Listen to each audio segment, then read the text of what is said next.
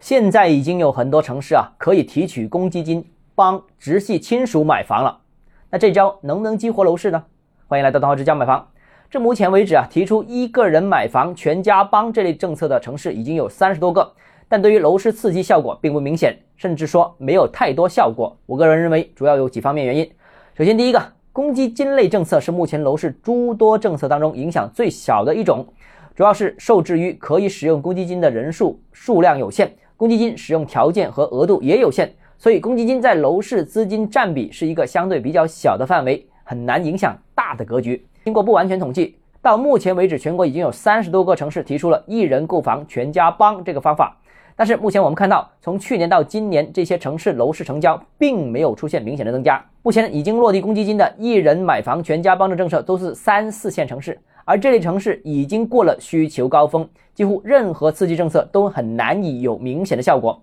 除非是棚改、拆迁这些导致刚性需求强制释放的政策再次出台。